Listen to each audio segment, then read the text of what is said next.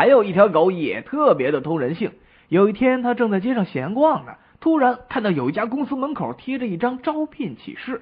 本公司招聘优秀员工一名，要求打字速度快，会操作电脑，精通两门语言，机会平等，欢迎应聘，一旦录用，待遇从优。这条狗就接了招聘启事，走到了经理室，示意经理要应聘那个岗位。经理感到很惊讶，就问他：“哦，那你会打字吗？”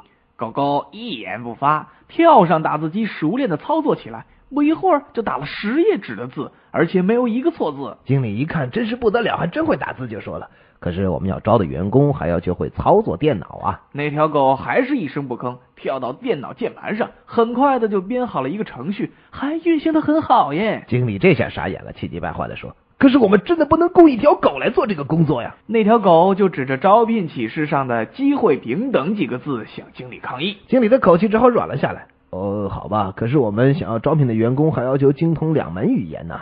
狗狗看着经理，很无奈。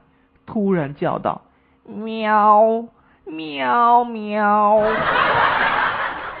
有一天，一位老王到乡下去找朋友，经过一座小桥，在桥上看到一个乡下人身边有一只看起来很凶的狗，他就问到了：“请问你的狗会不会咬人呢？”那个乡下人说：“啊，我的狗虽然看起来很凶，但绝对不会咬人的。”于是老王就放心的过去了。没想到老王一过去就被狗狠狠咬了一口，老王就质问他。你不是说你的狗绝对不会咬人吗？啊啊是啊啊，但那不是我的狗啊！